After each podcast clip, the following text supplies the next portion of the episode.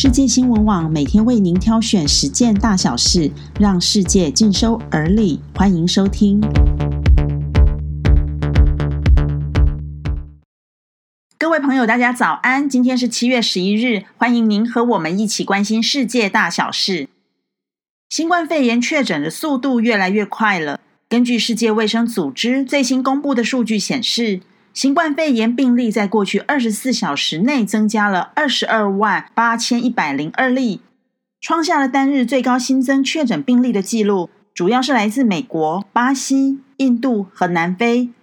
南非也导向疫情失控中，主要是因为医疗资源不足，医疗体系很快就会缺乏病床来治疗病患。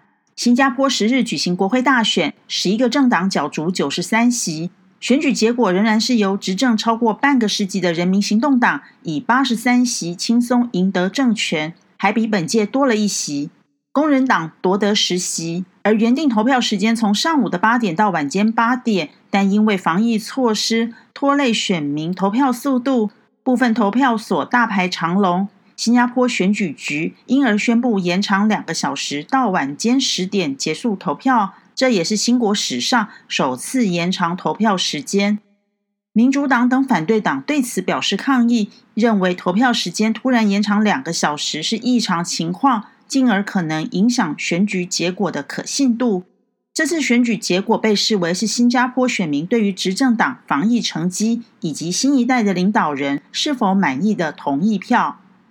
李显龙数年前透露有意交棒。新加坡副总理兼财政部长王瑞杰是接班人选，因此这次大选也被视为是新加坡执政党的世代交替，不但揭开了新加坡第四代领导人接班的序幕，更象征人民行动党正式步入后李光耀时代。中国现在正面临蝗虫大军越境。云南省普洱市林业和草原局九日发布警讯指示，辽国由于技术不足，导致大量的蝗虫从六月二十八日起飞越边界进入中国境内。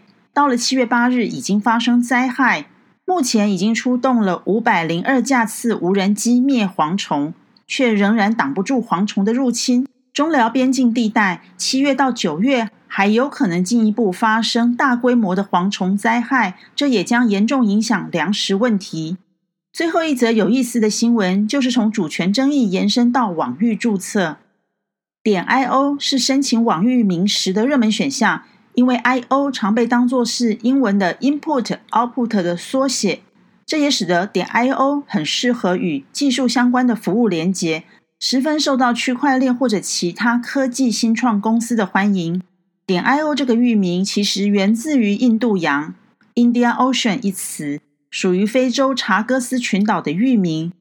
但一九九零年代，点 io 被一家英国企业在公开市场中收购。现在这个顶级的域名，原有主人查戈斯群岛的居民要求英国政府应该归还这个网域的注册权。